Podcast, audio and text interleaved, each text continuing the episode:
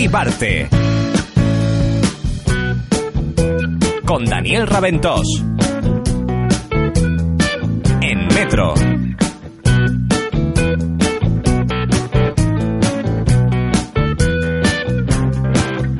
Bienvenidos a una nueva edición de Motiv Arte, el programa que en esta tarde de verano os trae el arte y la cultura. Hoy nos acompañarán el profesor Jiménez Millán, que nos deleitará con sus conocimientos literarios y su poesía. Y también estaremos con Marina Esteve, parte de la expedición española en Luxor el año pasado, que nos hablará de su experiencia en tierras egipcias. En Metro, Motivarte. Con Daniel Raventós.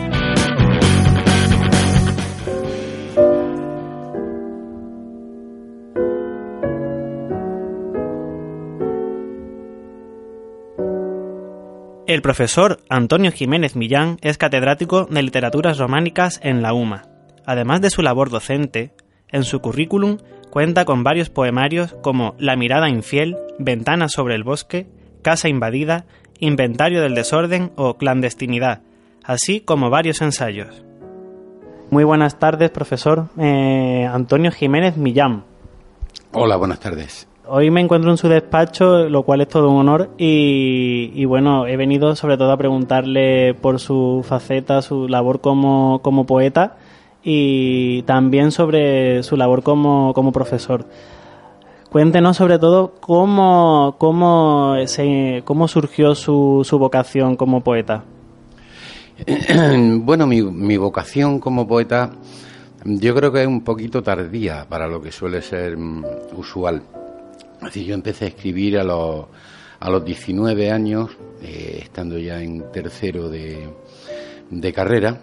Y yo creo que, que, como en todos los casos, el empezar a escribir es una consecuencia de, de haber leído, ¿no? de una cierta pasión por la, por la lectura y la lectura de poesía.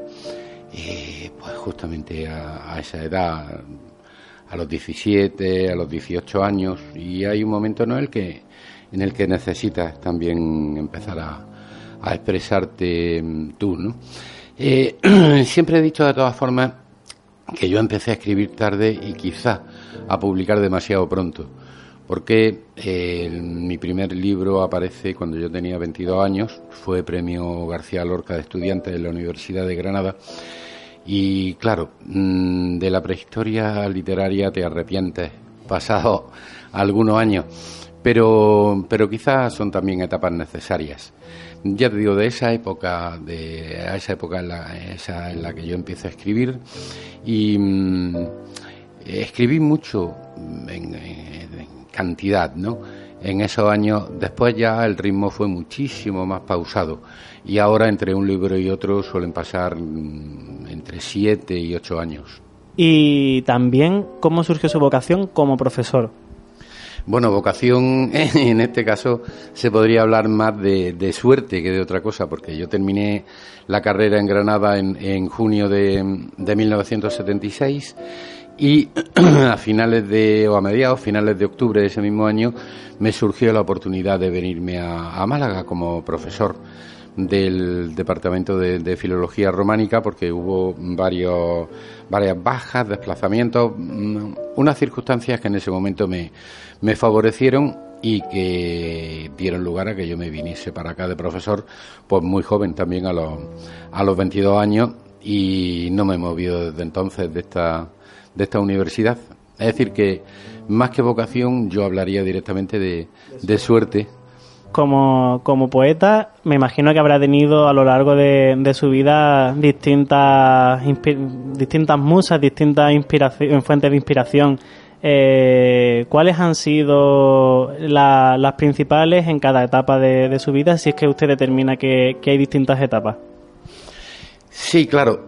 Evidentemente hay distintas etapas porque no, no es lo mismo hablar de esos primeros libros de, de juventud, escritos a los 22, a los 23 años, eh, que los libros últimos, mmm, que ya, bueno, pues se pueden considerar de, de, madurez, cuando uno está más cerca de lo que realmente eh, ha querido decir y sobre todo de la forma de, de decirlo. Evidentemente, claro que hay, hay varias etapas. El, cada uno, cada poeta yo creo que suele tener un mundo eh, muy particular, ¿no? De recuerdos, de experiencia, incluso a veces se podría hablar de ciertas obsesiones. Mm, yo soy fundamentalmente, que yo te diría, un escritor de la memoria. Es decir, a mí eh, siempre me algún tema me, me surge y luego digamos que le, doy le voy dando vueltas al cabo del tiempo hasta que realmente ya se, se materializa en un, en un poema. Y eso puede valer para todas las temáticas, es decir, tanto para mm, hablar de una, de una experiencia amorosa como de una, de una experiencia política o simplemente vital. Eh, son pocos los poemas que yo he escrito de un tirón. A veces sí, a veces surgen. Pero lo normal es que surja esa idea, ¿no? Y uno la vaya elaborando y al cabo del, tiempo se, se concreta. Eh, para mí, mm, esa, esa experiencia vital tiene muchísima importancia. Yo creo que es el punto de partida. Es decir, cada poema nace con, una, con unas referencias particulares, ¿no? Eh, de una fecha, eh, de un lugar, de un determinado espacio, sobre todo. A mí me interesa mucho crear un determinado clima en, cada poema. Yo creo que eso lo condiciona bastante. Y luego, claro, eh, ahí sale lo que sale. Eh, uno lo termina y yo también prefiero dejar un cierto tiempo de margen para corregirlo. Es decir, si yo veo eh, que un poema se, se mantiene a los tres, cuatro meses o incluso un poco más tiempo después de haberlo escrito, pues perfecto, ¿no? Siempre hay, siempre suelen surgir correcciones, eso, eso también. O sea que no estamos hablando de me levanto y por la mañana y voy a escribir cinco poemas, estamos hablando de un verdadero proceso que se va gestando con, con bastante tiempo de como un buen vino. Eh, un, evidentemente, ¿no? Además, yo creo que eso em, es válido. Tú, te, tú tienes varios encargos, a lo mejor, tú, tú que ya estás, eh, conoces bien todas las exigencias académicas. Mm, a lo mejor tienes el encargo de hacer un artículo y te levantas una mañana y dices, tengo que hacer este artículo y lo tengo que terminar para, para tal fecha, ¿no? Porque te lo han, te lo han pedido.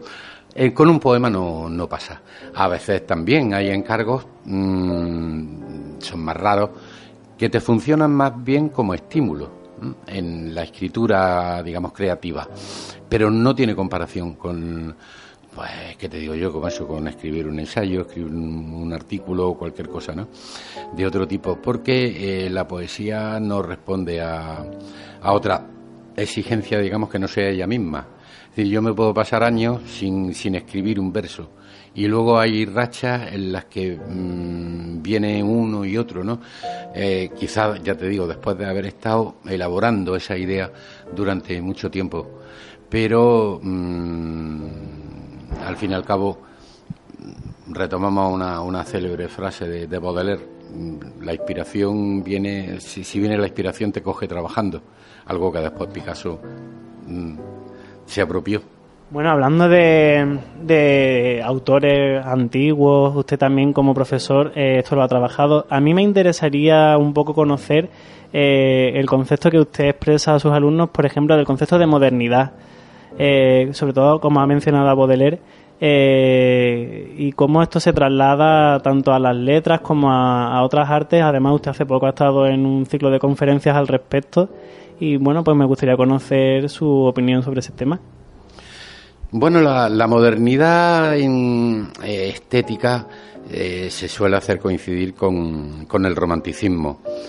Y a partir de ahí, pues, pues se puede seguir perfectamente, ¿no? A través de una serie de, figuras claves.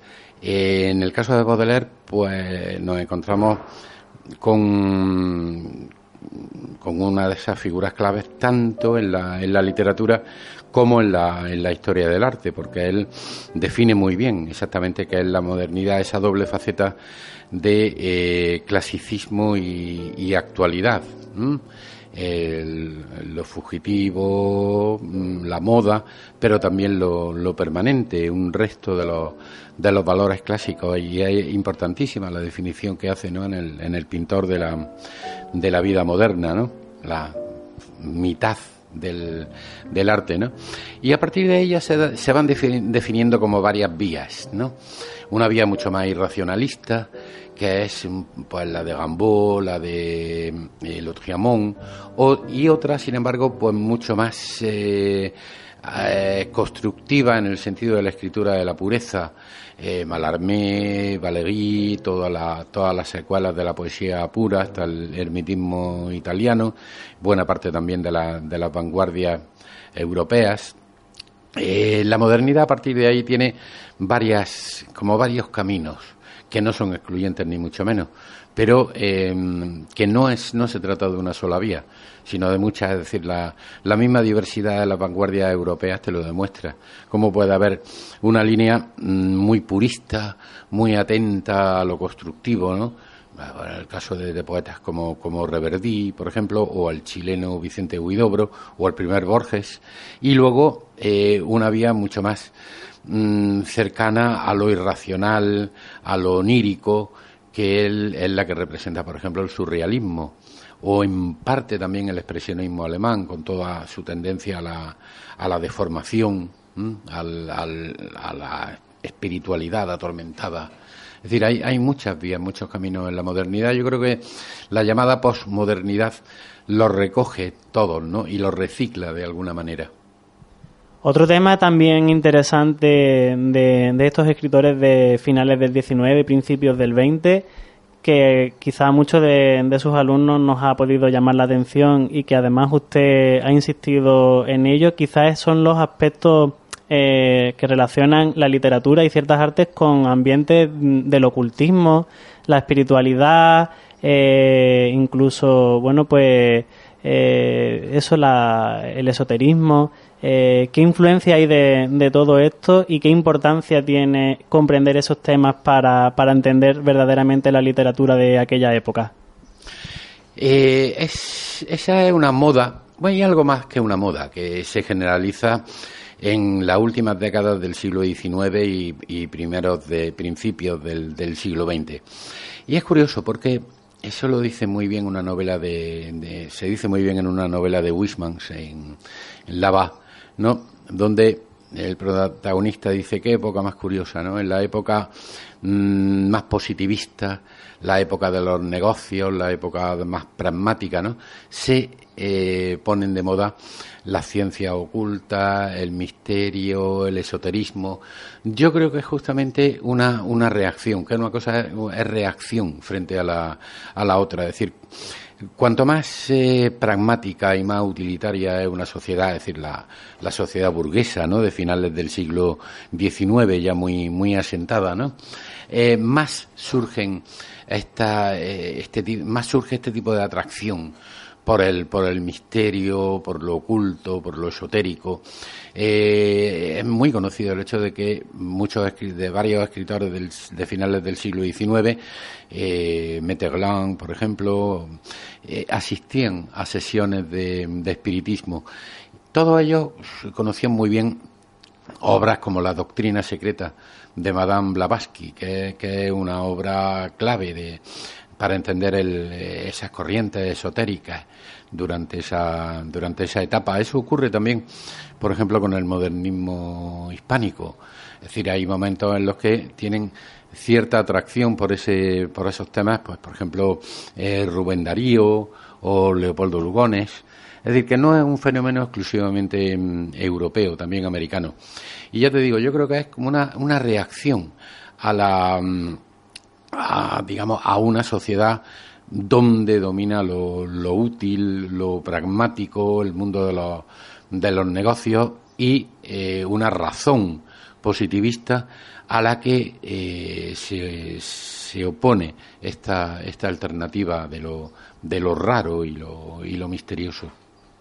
A veces incluso confundiéndose con, con, lo psicológico. Por ejemplo, a veces el tema de lo heterónimo deja un poco la duda de ¿está esta persona canalizando a un supuesto espíritu? ¿Esta persona está padeciendo una personalidad múltiple?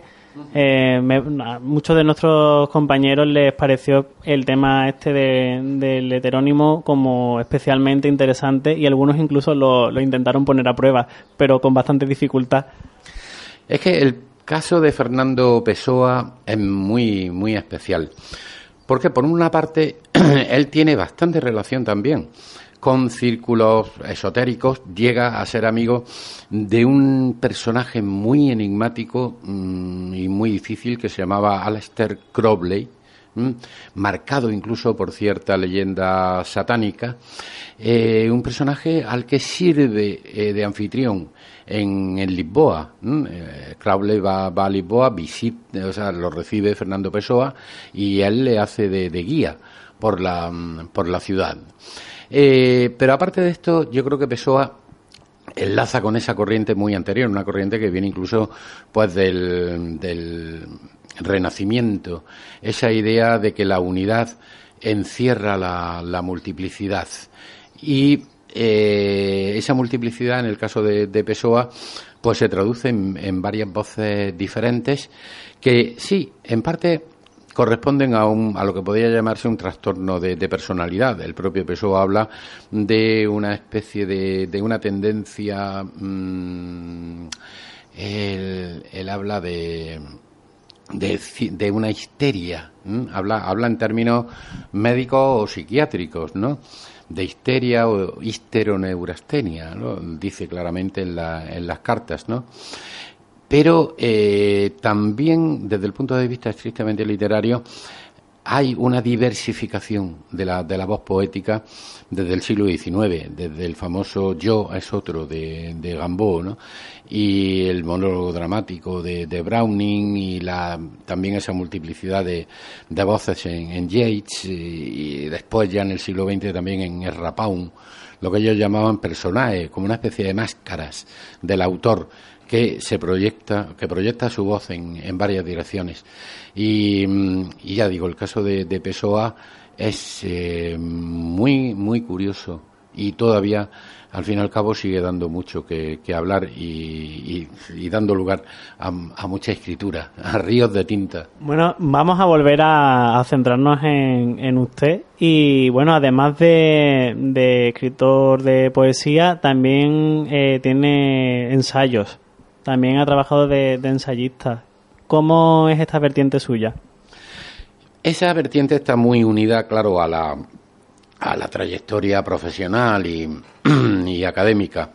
Yo hice mi tesis doctoral eh, sobre eh, la generación del 27, en, más que nada en el aspecto del compromiso político en la época de la República y de la, y de la Guerra Civil. Entonces, claro, estas mis primeras publicaciones están muy, muy vinculadas al, tema de mi tesis. Tengo un, libro sobre Rafael Alberti. También la primera parte de la tesis, que es una investigación sobre el, origen del compromiso, de ese compromiso político en las vanguardias europeas que me sirvió, claro, de punto de partida para luego meterme más a fondo en esa, en esa época, ¿no? Eh, pero también, por ejemplo, en la primera, en mi primer momento, estoy hablando de cuando yo tenía 27, años, por ahí, 28, eh, me atrajo mucho la faceta de, escritor y de poeta de Pablo Picasso. Entonces yo publiqué en mi primer libro, que es del año 1983, se llama Los poemas de Picasso, eh, y me meto en un tema que prácticamente no se había estudiado en, España, ¿no? salvo dos o tres aproximaciones. Eh, después he seguido con él y ya pues también me metí en el en, en la faceta de, ilustrador de Picasso que es complementaria eh, con la de con la de poeta y, y dramaturgo. Pero luego también me han, me han atraído mucho los estudios de literatura comparada. Es decir, la, eh, por un lado, la, literatura española y sobre todo la poesía del, del siglo XX y, por otro lado, la literatura europea de esos, de esos años, ¿no? Eh, entonces, pues ya tengo libros sobre, sobre ese tema también, ¿no? Y, mm, y, ya últimamente también me han encargado bastantes traducciones, traducciones y, y, mm, y ediciones críticas, algunos de, algunas de poetas franceses de la época de la vanguardia. Mac Jacob, por ejemplo, acabo de hacer ahora también una, una edición del ensayo de, de Jean Cocteau sobre, sobre Picasso, que es de 1923. Y quizá una tercera faceta es la de, eh, ahí ya, digamos, soy juez y parte, ¿no? La de la poesía contemporánea española. La única, quizás la única particularidad en mi caso es que, claro, como eh, profesor de, filología románica, no solo me he ocupado de la poesía que se escribe en castellano, sino también de la que se escribe en catalán y en, y en gallego. Mi libro Poesía Hispánica Peninsular, que es de 2007, pues recoge las tres facetas. Poesía en castellano, poesía en catalán, poesía en gallego. Bueno, además usted participa en, en, recitales donde participa con gente muy joven y me gustaría saber cuál es su opinión de estas nuevas generaciones de, poetas como Cristian Alcaraz y otros que con los que usted ha, trabajado en, eh, bueno, ha, ha, digamos, ha recitado y qué le parecen estas, estas nuevas propuestas que hacen. Eh, bueno, sí, a mí me parece muy interesante. Yo lo, que ocurre es que, claro, como te dije antes, yo llegué a, esta facultad con 22 años, es decir, siendo poeta joven y, y, prácticamente inédito, porque mi primer libro salió en, bueno, publiqué a finales del 76 en una edición colectiva, por primera vez pero mi primer libro sale en 1977, aquel que ganó el premio García de Lorca de estudiantes en, en Granada. Entonces, claro, yo cuando, cuando llegué a Málaga, pues eso, a los 22 años uno es un poeta joven, claro, y entonces convive con los con tus eh, equivalentes generacionales. Luego ya con el paso de los años yo he ido viendo cómo surgían diferentes generaciones de, de poetas jóvenes aquí en Málaga con mucha fuerza cada, cada una de ellas, ¿no? Porque eh, yo recuerdo, pues, por ejemplo, en torno al año 2000, del 97 al 2000, surge una, un grupo muy potente, ¿no? También de aquí de la facultad, con María Eloy García, con Sergio Franco, Antonio Blanco. Después eh, viene eh, Diego Medina Poveda, eh, desgraciadamente desaparecido José Antonio Padilla, que era, que era un gran poeta de, de, Álora, que también fue, fue alumno mío. Eh, y últimamente pues ya ha surgido una generación mmm, con mucha fuerza. Tú hablabas de Cristian Alcaraz. Bueno, ahí está también eh, está Jesús Paena Criado, está Jorge Villalobos, Álvaro Galán Castro, Daniel Díaz Godoy, está Laura Franco, Beatriz Ross, se pueden dar muchos, Violeta Niebla, Angelo Nestore, te estoy hablando de, te estoy citando de memoria nombres, ¿no? de los más jóvenes. Y yo creo que ahí lo más, lo más interesante es la diversidad que existe. Es decir, no hay en absoluto una, una sujeción a, a modas literarias, ni mucho menos, porque además tampoco es eh, resulta muy pertinente hablar de moda. Hay muchas líneas, eh, un poco con todo lo que hablábamos, a tono con lo que hablábamos de la modernidad, en todos los sentidos, tanto en arte como en literatura. Y mmm, no hay, como digo, sujeción. Cada uno aporta lo que puede desde su perspectiva y su manera de, de escribir y son apuestas muy válidas y muy muy interesantes. Aquí yo en más de una ocasión cuando me ha, me ha tocado presentar también no solo intervenir, sino presentar lecturas de poetas jóvenes, yo siempre he insistido en lo mismo, ¿no? Primero, en la convivencia de generaciones. Es decir, evidentemente yo intervengo en lecturas con ellos y con gente intermedia de, de edad, ¿no? Pero eso le, le pasa a otros a otros poetas que viven aquí, como Francisco Ruiz Noguera o como Aurora Luque, ¿no? Y por otro lado, en, la, en las nuevas apuestas, ¿no? que, que nunca han dejado de, de, aparecer, pero que ahora tienen un, eh, una, una, fuerza como muy especial. Antes de que vayamos terminando, eh, otra pregunta que tenía que hacerle es eh, ¿cuál es su relación con sus alumnos? Porque, bueno, mm, a lo mejor no quiere saber su perspectiva, porque desde la, desde la de los estudiantes pues es un profesor bastante apreciado, le, muchos le siguen a través de las redes sociales y, bueno, muchos incluso eh, continuamos después de, haber estado con usted yendo a, oírle recitar. Entonces, bueno, quiero saber su perspectiva de, esta relación alumno y profesor. Aquí también un poco hay, hay distintas etapas, como en, la, como en lo que hablábamos de la poesía. Claro, evidentemente no es igual eh, no son iguales aquellos primeros años en los que yo mm, llegué a la facultad como un jovencito y entonces mm, los alumnos eran iguales que yo o, mayores, muchos de ellos mayores que yo. Eh, la relación de, mm, de complicidad que se, que se establecía entonces, ¿no? En la época del colegio de, de San Agustín, cuando todavía ni siquiera estábamos en teatinos. claro, no puede ser la misma que, que ahora, ya ha pasado casi 40 años. Pero, mm, no sé, a mí jamás me han gustado los comportamientos autoritarios, quizá porque lo, lo viví en, en mi juventud, en una universidad todavía mm, marcada, evidentemente, por el, por el franquismo, ¿no? Y mm, yo creo que, que Mm, la cercanía con, el alumnado y el rigor académico no son ni mucho menos incompatibles. Es decir, hay que, yo intento siempre explicar un, un programa pues con el mayor rigor, con la profundidad que, se pueda y de, de, la forma en la que los estudiantes puedan aprender más de cara a su propia trayectoria. Estamos hablando en este caso del grado de, de historia del, del arte, ¿no? Entonces, a mí me interesa muchísimo siempre poner en relación la literatura contemporánea con el arte eh, de su de su época, de manera que, que los estudiantes puedan puedan profundizar por ahí, ¿no? Eh, pero ya digo, mm, no me no me gusta en absoluto, por un lado, ni la figura mm, autoritaria a la antigua usanza, para nada, ¿no? Yo soy catedrático ahora mismo y recuerdo cómo los catedráticos de mi época, me refiero a cuando yo hacía la carrera, eran algo así como, como semidioses, ¿no? Como mm, figuras absolutamente intocables, con un mando absoluto. O sea, digamos que una, una versión de la figura del cacique, que, bueno, también ha marcado mucho la política universitaria, ¿no? Pero también quiero evitar algo que, en algunas ocasiones he visto y no me ha gustado, que es el hecho de ir de poeta o ir de artista por la vida. Es decir, sí, evidentemente, yo a veces puedo contar anécdotas que otros no pueden contar mm, por mi propia experiencia en el mundo literario. Pero eso no significa dejar al margen la, explicación coherente de un, de un programa.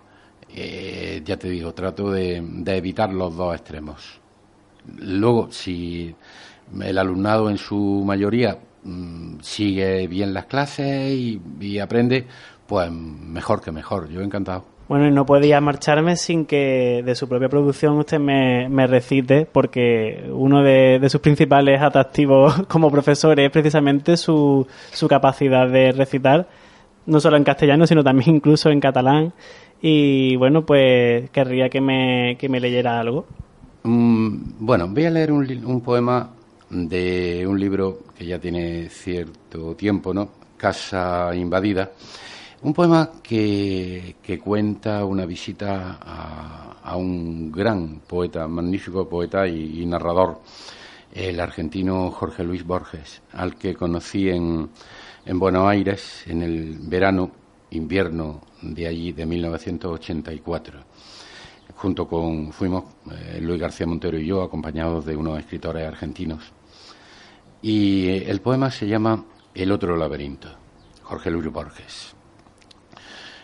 No hablaba usted de ofensas y venganzas, que conmovieron muros de ciudades antiguas, ni de sagas perdidas en los siglos, sino de un país, el suyo, tan próximo y cruel como un gobierno infame Recuerdo su ironía al presentarnos.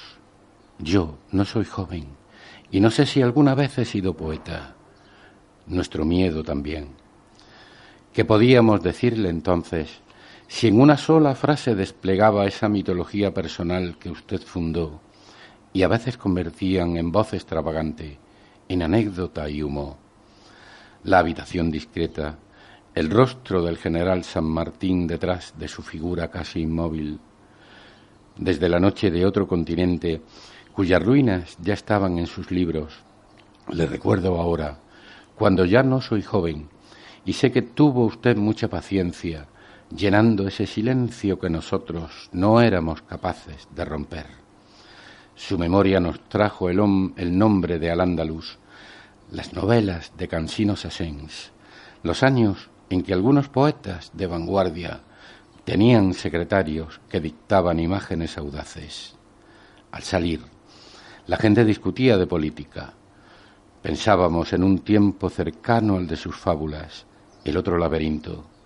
Hay una casa que nunca volveré a pisar, una mirada vacía que no tendré delante. Quedaba solamente aquel frío de julio en Buenos Aires. Bueno, no podría haber mejor final que este, así que de verdad, eh, muchísimas gracias por atenderme y, por este tiempo que le he robado. Muchas gracias a ti, encantado. Si quieres ir al cine, necesitas una entrada. Para ver un concierto, entrada. Sin entrada no vas al fútbol. Entrada para el parque de atracciones, para la discoteca. Si no tienes entrada, no haces nada, salvo este mes. Porque este mes en Ford no hay entrada. Aprovechate del final del pibe con los Pibe Days de Ford. Avenida Juan 23, número 33. Parking para clientes.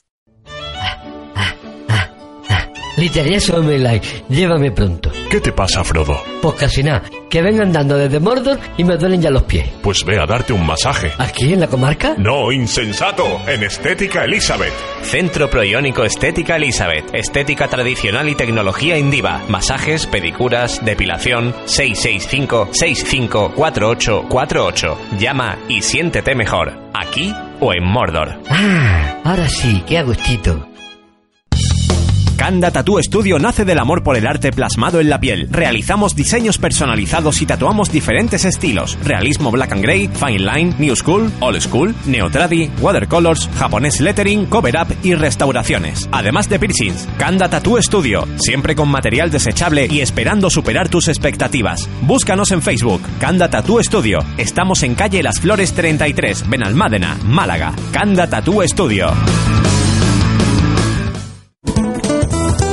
En cada esquina, una inquietud. En cada calle, una historia. En cada plaza, un protagonista. El vendedor de peines. Vendemos vida. Soy Rafael Calvo, el vendedor de peines. Martes y jueves de 8 a 9 de la tarde. Les espero. Son las historias de la gente. Te las cuenta el vendedor de peines. Fútbol, baloncesto, motor, tenis, polideportivo el deporte malagueño nacional e internacional. Todo ello aderezado con la opinión y el debate. Lo podrás disfrutar semana tras semana en A Pie de Campo, con Pablo Muñoz. Los viernes de 6 a 8 de la tarde. En Metro Radio.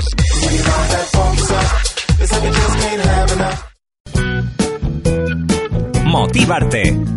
Con Daniel Raventós.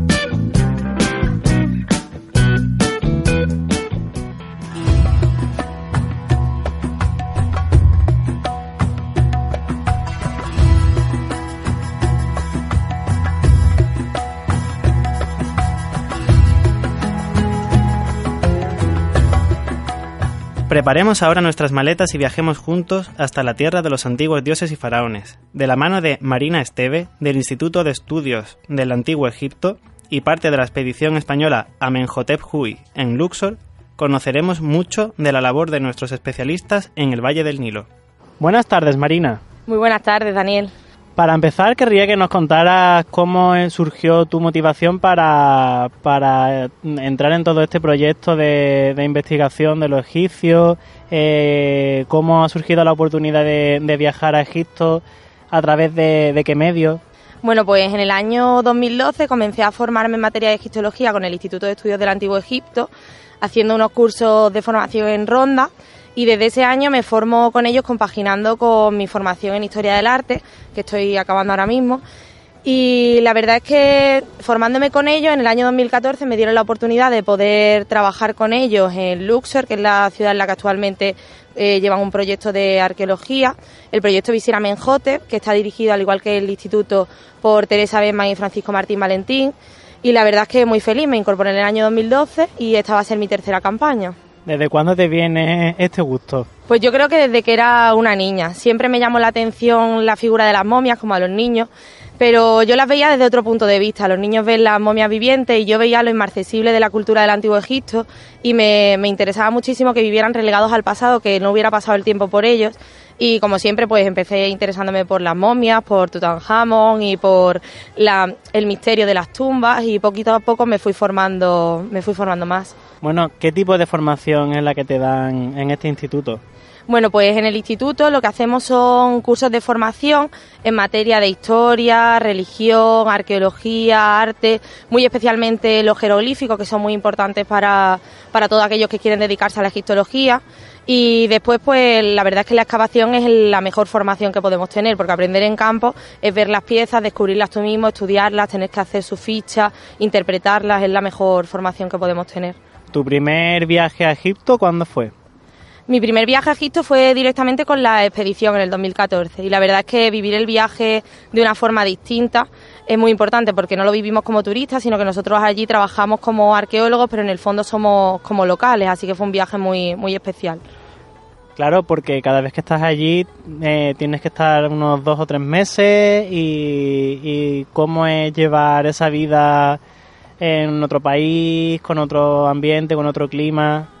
La verdad es que nosotros tenemos unos horarios bastante acotados porque comenzamos a trabajar antes de las 6 de la mañana, pues principalmente por el tema del calor, porque hemos llegado a estar allí en octubre hasta 47 grados y entonces nos levantamos, yo personalmente a eso de las cuatro y media, cinco menos algo, para poder desayunar, irte a trabajar. A las 10 de la mañana hacemos un pequeño parón para, para desayunar y después terminamos sobre la una y media a dos, dependiendo del, del, trabajo que haya, que haya en el día. Y la verdad es que el resto del tiempo vivimos allí como locales. Yo voy a la panadería, a la carnicería, vamos al supermercado. Lo que pasa es que vivimos con, con muy pocas comodidades porque es un país pues que no, que no tiene las comodidades como aquí, no tenemos internet fluido, el día que tenemos internet ah, no hay agua, el día que hay agua no hay internet, el día que no, no hay luz o no hay nada, y entonces hay que adaptarse, pero la verdad es que los tres meses allí son fantásticos para poder estudiar de primera mano, in situ, eh, los templos, las tumbas. Por ejemplo, este año mi proyecto final de carrera lo he hecho sobre la vinculación de la reina Hatshepsut con Amón y con Hathor, y lo he documentado a través del Yeser Yeseru, que es el templo de millones de años de la reina Hatshepsut. Y lo documenté in situ, poder estudiar el templo allí, tomar tus anotaciones y llegar aquí, tener eso hecho, no hacerlo por libro, la verdad es que es un privilegio. Es material de primera mano. Además, eh, nos consta de que habéis hecho diferentes descubrimientos durante estos años de proyecto que incluso han aparecido en los medios de comunicación. Sí, efectivamente, el proyecto Visira Menjotep es uno de los que más repercusión tiene en los medios de comunicación. En el año 2013 el instituto tuvo el descubrimiento de las columnas que demostraban la corregencia entre Amenhotep III y Amenhotep IV, el conocido como Agenatón.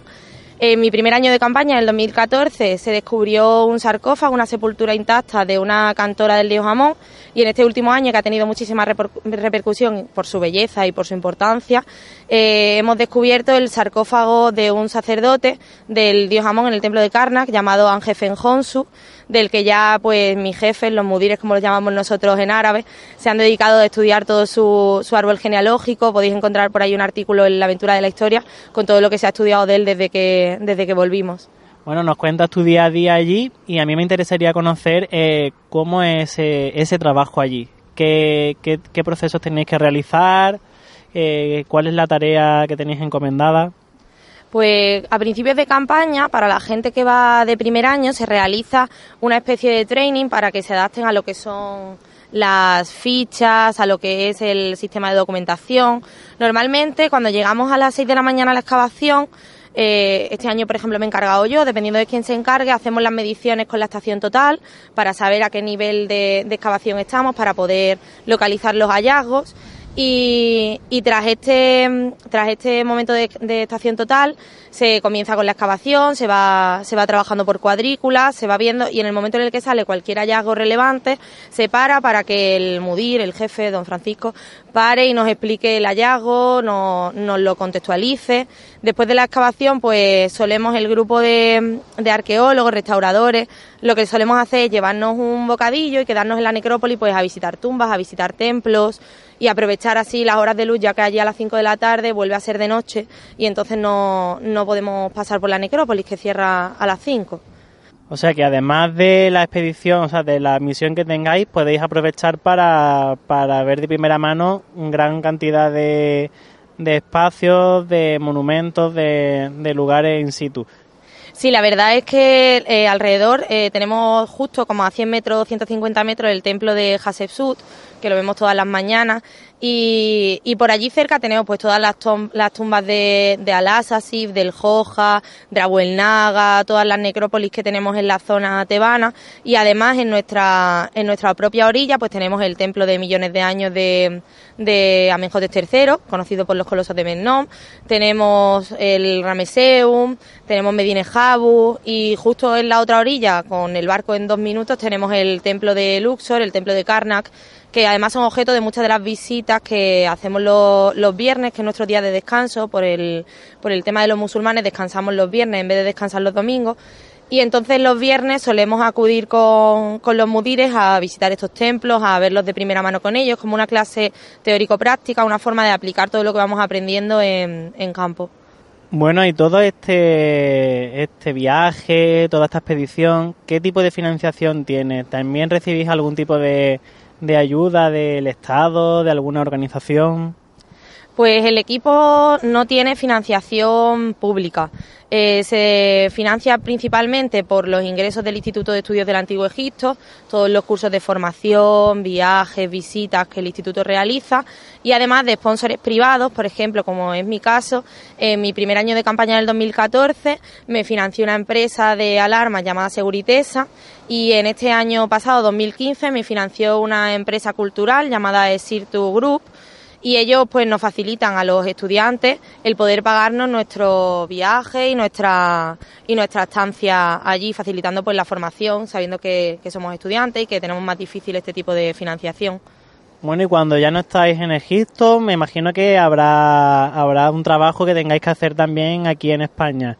Y en qué consiste este este trabajo el Instituto de Estudios del Antiguo Egipto, como te he comentado antes, se, dedica a hacer cursos de formación, aparte de la investigación que realiza, y, se dedica a hacer cursos durante todo el año. Por ejemplo, en Málaga, en la térmica, tenemos alrededor de cuatro o cinco cursos de formación todos los años que se, se, llevan a cabo desde febrero o enero hasta julio, en los que vemos historia, religión, arqueología. La verdad es que en Málaga tenemos un núcleo bastante fuerte de gente formada en egiptología y muy interesada.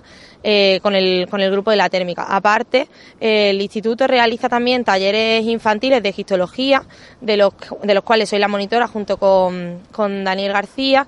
Y nosotros nos dedicamos a hacer estos talleres que se llaman pequeólogos, eh, basados en momificación, egiptología y arqueología, en los que enseñamos a los niños las bases del antiguo Egipto, desmitificando todo aquello que tienen en su cabeza, pues como las momias vivientes, la matanza de esclavos, las trampas de, de las pirámides, y además se les hace un taller en el que aprenden cómo se hacía la momificación y excavan, tenemos nuestra propia excavación arqueológica con material que realizamos nosotros mismos y los niños excavan eh, además por cuadrículas, con su, con su propio instrumental, que vamos creando en ellos la semillita de la egiptología y de la arqueología, es muy importante ya que el instituto se basa en que eh, conocer es respetar y si lo respetamos los niños aprenderán a, cuidar la cultura y a, y a evitar todos estos problemas que tenemos hoy en día con la destrucción del patrimonio. Y Marina, eh, tanto el trabajo que realizáis en Egipto, todos los descubrimientos que estáis haciendo, como este trabajo que hacéis también aquí mismo en España, eh, ¿qué repercusión en cada, en cada uno de los dos ámbitos, qué repercusión estás viendo tú que, que tiene eh, a nivel de la cultura, a nivel de, a nivel en fin, eh, esta información está sirviendo para algo, eh, los museos están interesados en estos descubrimientos, ¿qué trascendencia está teniendo? La verdad es que desde España se le da cierta cobertura a estos descubrimientos. Allí sí que notamos que, en Egipto, un país que estaba muy azotado por la falta de turismo actualmente, es muy importante para ellos que en ciudades como Luxor, que vivían básicamente del turismo, sigamos acudiendo a las misiones, las misiones extranjeras, porque el tiempo en el que nosotros estamos allí eh, crece mucho las ventas, crece el transporte, crece el nivel de empleo que se da. Nosotros, nuestro obrero, aparte de los, de los arqueólogos españoles que tenemos, que somos los que viajamos todos desde, desde España, tenemos una arqueóloga, una restauradora mexicana, Paloma, y después tenemos arqueólogos y, e inspectores egipcios. Aparte, todos nuestros obreros son egipcios. Esos empleos que damos directamente para, para el país, que está, ya te digo, muy azotado, muy azotado por la falta de turismo que en cierta forma esa falta de turismo es la que conviene mostrar desde, desde España. Todo el turismo que pierde Egipto y que pierden los países árabes es el que gana Europa, el que gana España, las Canarias.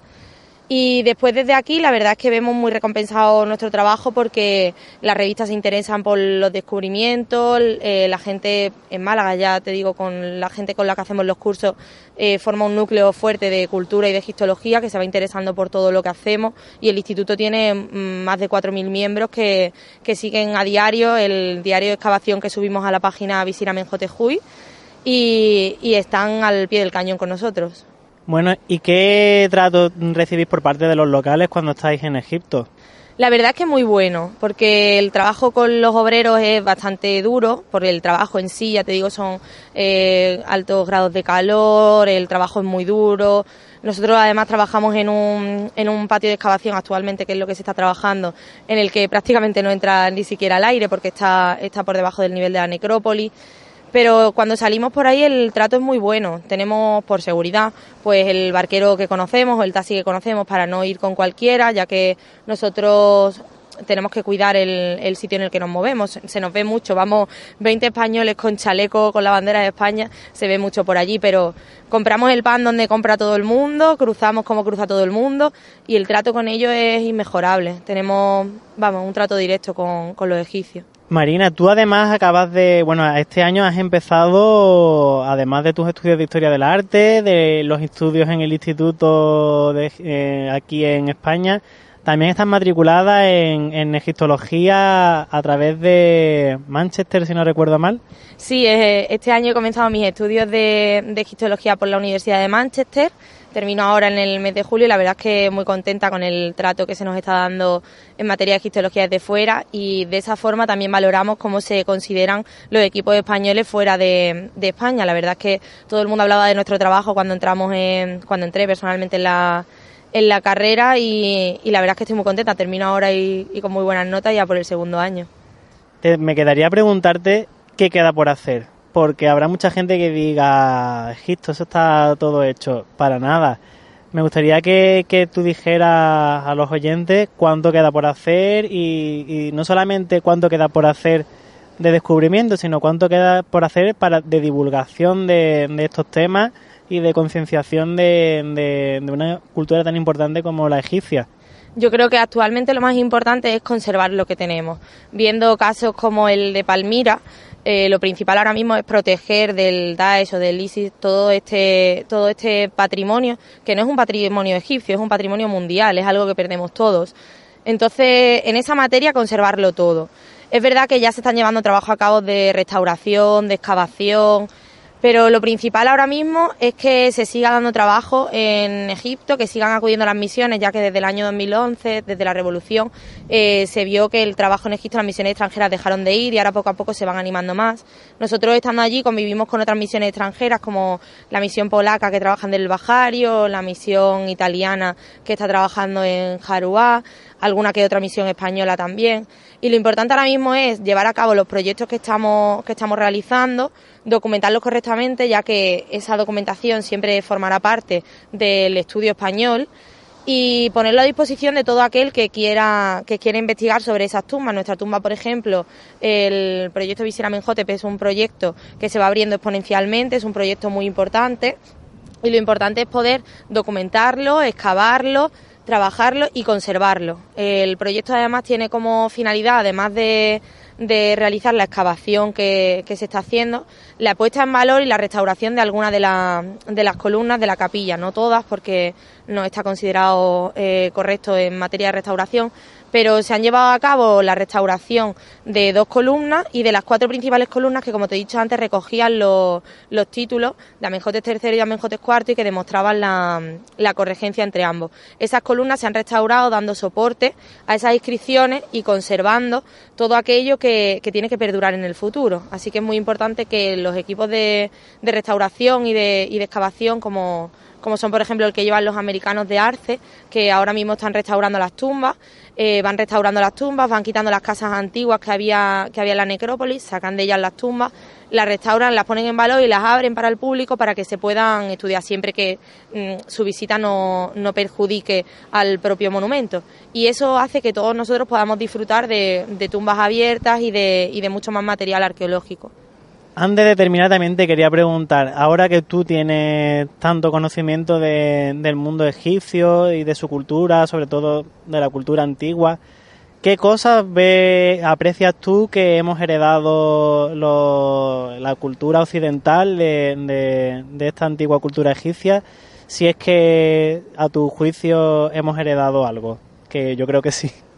Hombre, es, mm, bastante notorio que, la religión cristiana y así las culturas mediterráneas heredan directamente de la cultura egipcia muchas de, de las costumbres. Por ejemplo, las festividades que se realizan hoy en día en Egipto. Hace poco tuvimos una festividad que, en la que se pasean una especie de monumentos tapados por velos mucha gente cuando la visualiza por primera vez dice que es algo así como nuestra Semana Santa. Ellos propiamente lo heredan de los antiguos egipcios, de las fiestas que se realizaban, la bella fiesta del valle, la fiesta Opet.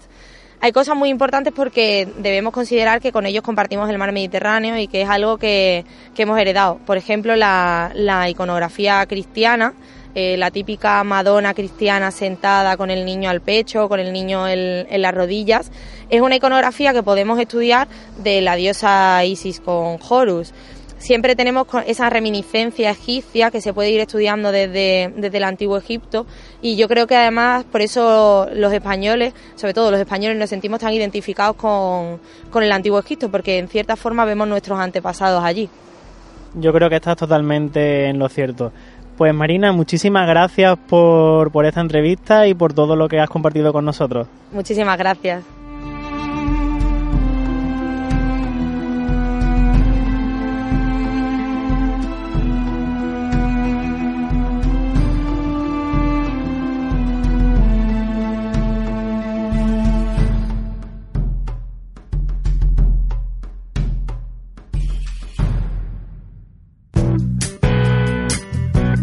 Motivarte. Stand My Ground es un tema del grupo Within Temptation, grabado en 2004, y que habla de permanecer fuertes y no rendirnos ante las adversidades. En el programa de hoy queremos dedicar este tema a las víctimas del atentado de Orlando, a sus allegados y a todos los que se esfuerzan por proteger los derechos de la comunidad LGTBI.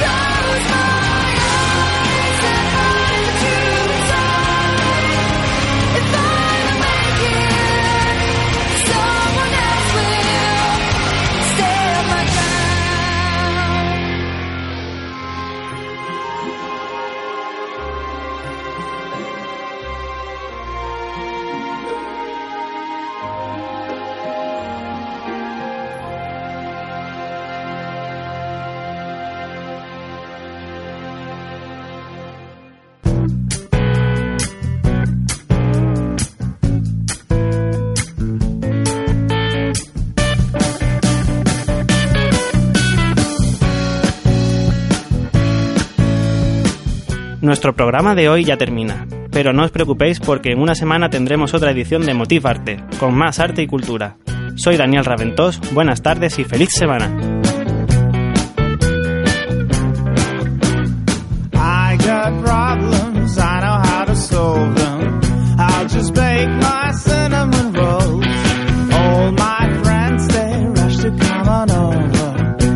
returning to